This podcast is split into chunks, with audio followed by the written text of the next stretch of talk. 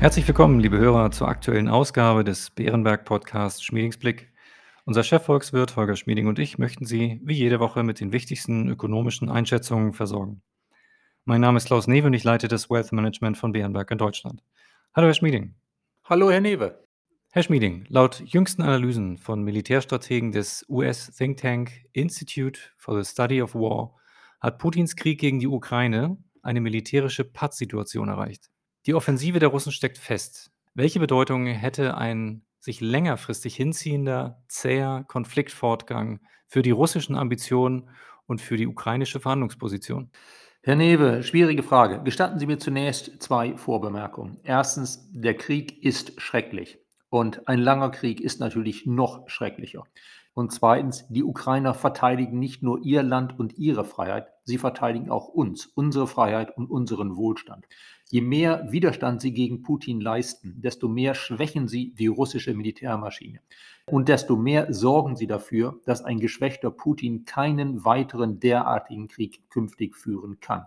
Sie schützen also auch das Baltikum, die NATO-Staaten, uns vor Putin. Jetzt zum Patt.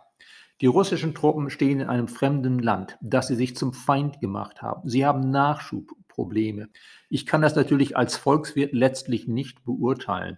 Aber es sieht doch so aus, als würde ein zäher, langer Konflikt heißen, dass Putin, dem ein rascher Sieg verwehrt ist, eher in einer schwächeren Position ist, als er gedacht hat, während die Ukrainer wohl in einer stärkeren Position sind, als viele vorab befürchtet haben. Würde sich dadurch Ihr Ausblick auf die Konjunktur ändern? Herr Newe, hinter unserem Ausblick auf die Konjunktur stecken unter anderem zwei Annahmen. Erstens, dass der Krieg über März und April hinaus nicht weiter von Monat zu Monat immer noch schrecklicher wird. Dass es also nicht einen immer noch größeren Schock gibt. Auch eine immer noch größere Belastung bei uns für das Geschäftsklima und das Verbrauchervertrauen. Und als zweite Annahme, dass die Energiepreise jetzt im März und April ihren Höhepunkt erreichen und danach wieder leicht rückläufig sind. Bei einem Krieg, der lange mit sehr hoher Intensität geführt wird, könnten diese Annahmen natürlich gefährdet sein. Das hieße dann wahrscheinlich, dass der Inflationsschub noch etwas größer ausfallen könnte. Auch dadurch, dass gerade die Landwirtschaft wohl noch stärker in Mitleidenschaft gezogen würde. Es könnte dann auch länger dauern, bis eine gewisse Klarheit herrscht über den Ausgang dieses Konflikts und über den möglichen Gesamtumfang von Sanktionen, die noch kommen. Aber diese in gewissem Sinne belastenden Faktoren sind meines Erachtens hier alles zweitrangige Gesichtspunkte. Der wichtigste Gesichtspunkt ist weiterhin, dass je mehr die Ukrainer sich gegen Putin wehren, auch mit Geld und Waffen von uns, desto mehr sorgen sie dafür, dass Putin einen weiteren derartigen Krieg anschließend nicht mehr anfangen kann. Es ist in dem Sinne auch für unsere Sicherheit gut, dass die Ukraine so beherzt Widerstand gegen Putin leistet. In den vergangenen Folgen sprachen wir ausführlich über mögliche Effekte des Krieges auf die hiesige Wirtschaft sowie über denkbare fiskalpolitische Maßnahmen zur Entlastung von Unternehmen und Haushalten. Für einkommensschwächere Haushalte, die unter den erhöhten Heiz-, Benzin- und Nahrungsmittelkosten besonders leiden, hielten sie ein großzügiges Entlastungspaket für empfehlenswert. Welches Volumen bräuchte ein Maßnahmenpaket für die betroffenen Industrien Ihrer Meinung nach? Herr Newe, es geht nicht um ein bestimmtes Volumen bei solchen Entlastungspaketen. Ob es jetzt 5 oder 25 Milliarden sind für die Verbraucher, ob es jetzt 5 oder 10 Milliarden sind für die Unternehmen. Es geht vor allen Dingen darum, zunächst einmal den besonders bedürftigen Menschen die höheren Kosten auszugleichen durch zeitlich befristete Sonderzahlungen, bis die Energie- und Nahrungsmittelpreise ihren kriegsbedingten Höhenflug beendet haben.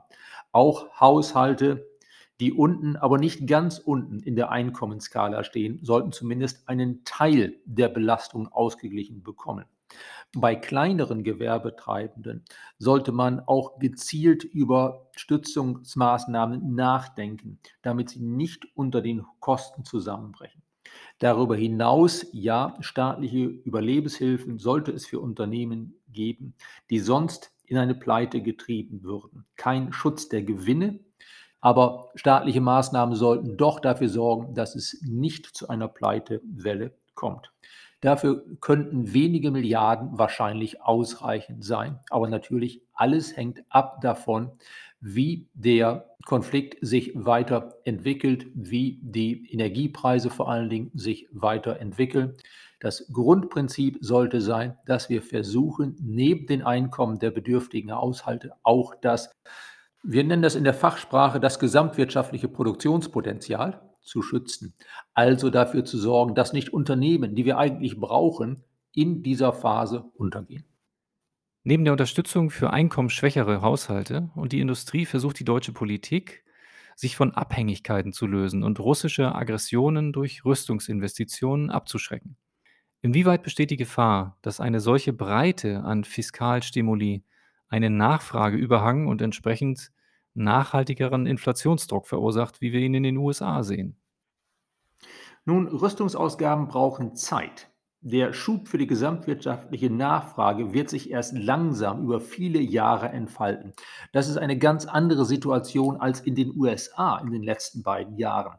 Da gab es ja diese großzügigen Stimuluschecks für fast alle Haushalte noch weitere großzügige Sozialtransfers, die vielfach sofort in den Konsum geflossen sind und damit über Zusatznachfrage sofort die Inflation angeheizt haben. Das ist also nicht das, was wir bei uns durch mehr Staatsausgaben, mehr Militärausgaben erwarten können. Aber auf Dauer sorgen natürlich mehr Ausgaben für das Militär, Mehrausgaben auch für die Energiewende, die jetzt noch dringlicher geworden ist. Auf Dauer sorgt das schon dafür, dass es insgesamt etwas mehr Nachfrage gibt. Das bindet Ressourcen. Und das heißt eben, dass im Trend wir uns auf etwas mehr Inflation gefasst machen sollten. Wir warten beispielsweise, dass sich für Deutschland und die Eurozone auf Dauer die Inflationsrate eher bei 2,5 Prozent einpendelt, wenn wir die jetzigen heftigen Ausschläge überstanden haben, aber eben nicht bei 2 Prozent der eigentlichen Zielmarke der Europäischen Zentralbank. Und daraus ergibt sich auf Dauer dann auch schon ein gewisser Bedarf, dass die Geldpolitik mit ihren Instrumenten sich dieser staatlichen Zusatznachfrage etwas entgegenstellt, damit insgesamt wir ein Gleichgewicht von Angebot und Nachfrage auf Dauer haben, das so ausgerichtet ist, dass die Inflation sich eben nicht auf Dauer bei 2,5 Prozent, sondern doch hoffentlich näher bei 2 Prozent einpendeln kann. Nachdem der Bundeshaushalt bereits durch die Folgen der Corona-Pandemie massiv belastet wurde, könnten die eben besprochenen Maßnahmenpakete zusätzlich schwer auf der Staatskasse wiegen. Hinzu kommt das geplante Sondervermögen zur besseren Ausstattung der Bundeswehr das ca. 100 Milliarden Euro umfassen soll. Gleichzeitig bekennt sich die Bundesregierung aber zur Schuldenbremse und plant die Neuverschuldung im kommenden Jahr auf 7,5 Milliarden Euro drastisch zu senken. Wie soll das gehen? Sehen Sie die Möglichkeit oder Gefahr von Steuererhöhungen oder welche Ausgestaltungen halten Sie für wahrscheinlich? Neben dem Haushaltsentwurf, der jetzt im Parlament ist, ist ja bereits von einem Nachtragshaushalt die Rede. Da müssen wir erst mal sehen, was denn da wirklich am Ende der Beratung für den Haushalt diesen Jahres und für den Ausblick, die Finanzplanung oft für die kommenden Jahre da herauskommt. Solange der deutsche Jobmotor läuft, und das tut er bisher, ist mir eigentlich um unsere Staatsfinanzen nicht allzu bange. Wir sind, solange wir bei steigender Beschäftigung mehr Steuereinnahmen, mehr Sozialeinnahmen haben, insgesamt fiskalisch ja gut aufgestellt. Ob es aber gelingt, tatsächlich im kommenden Jahr die Neuverschuldung des Bundes auf nur 7,5 Milliarden Euro zu senken, da bin ich eher skeptisch. Da sehe ich noch nicht, wie das tatsächlich geschehen soll. Da ist natürlich immer denkbar, dass sich die Bundesregierung auch mit dem Herrn Finanzminister Lindner noch die eine oder andere Sache einfallen lässt. Wir sind insgesamt ja recht kreativ darin geworden, ein Überschießen der eigentlichen Haushaltszahlen zu verstecken, sei es in Sondervermögen, sei es mit anderen Instrumenten. Nun, Steuererhöhung, dazu kann ich nur sagen, nein, danke. Steuern und Abgaben sind bei uns, weiß Gott, schon hoch genug. Da hoffe ich dann tatsächlich, dass die Liberalen in der Regierung das verhindern werden. Das wäre eine Belastung für die Verbraucher, das wäre eine Belastung für die Wirtschaft, die wir nicht brauchen können. Sollte das Gesamtergebnis sein, dass dann ohne Steuererhöhung ein etwas höherer Fehlbetrag im Bundeshaushalt der kommenden Jahre herauskommt als das, was jetzt in der Finanzplanung vielleicht drinsteht, dann wäre das in gewissen Grenzen für mich durchaus akzeptabel. Lassen Sie uns auf die angekündigten Verteidigungsausgaben näher eingehen. Handelt es sich bei diesen Rüstungsinvestitionen Ihrer Auffassung nach um Konjunkturspritzen, die die Nachfrage erhöhen? Handelt es sich eher um unproduktives Kapital oder könnten solche Ausgaben sogar zu mehr Produktivitätswachstum führen?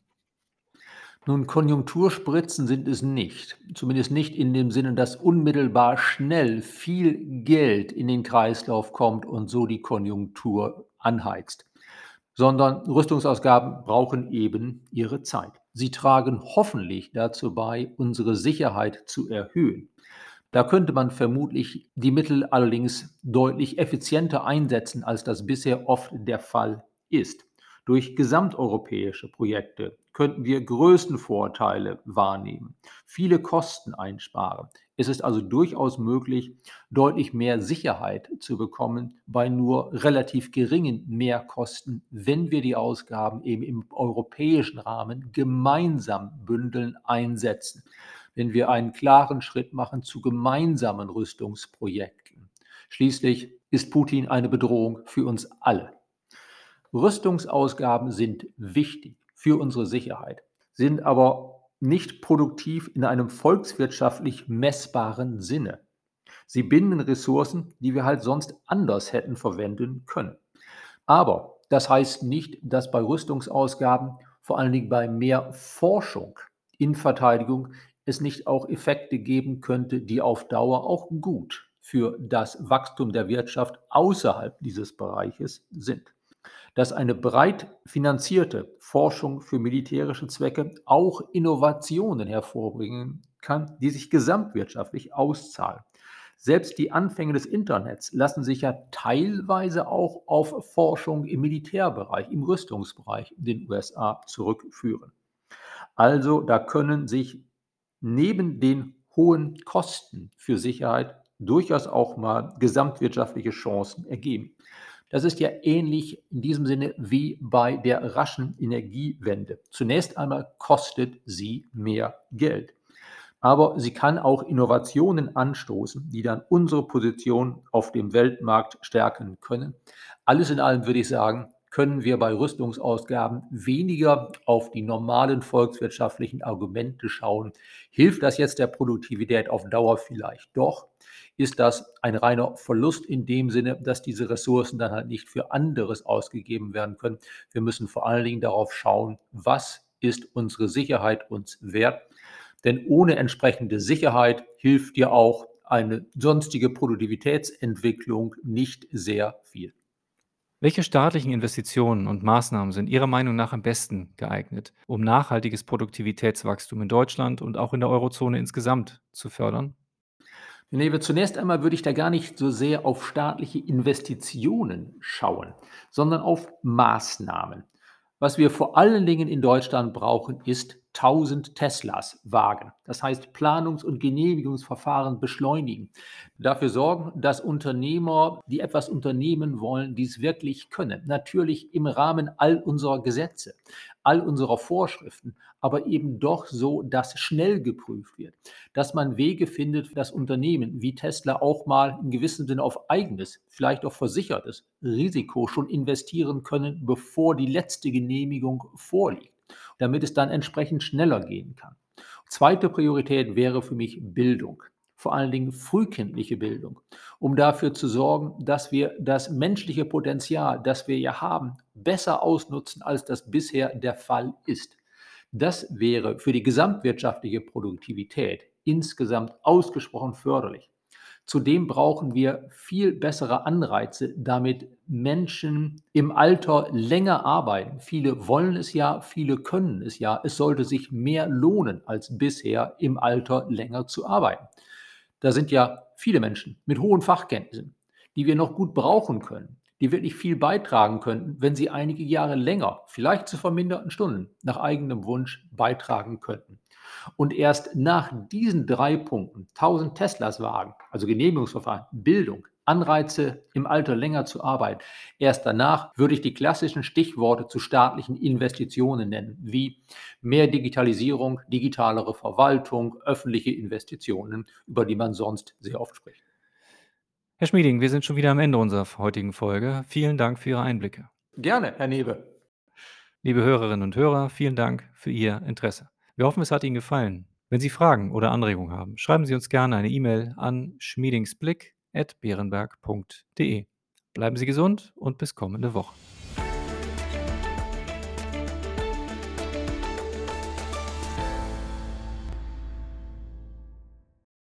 Wichtige Hinweise. Bei dieser Information handelt es sich um eine Marketingmitteilung. Diese soll Ihnen Gelegenheit geben, sich selbst ein Bild über eine Anlagemöglichkeit zu machen. Wir weisen ausdrücklich darauf hin, dass diese Information keine individuelle Anlageberatung, keine Anlageempfehlung und keine Anlagestrategieempfehlung darstellt. Frühere Wertentwicklungen sind kein verlässlicher Indikator für die künftige Wertentwicklung.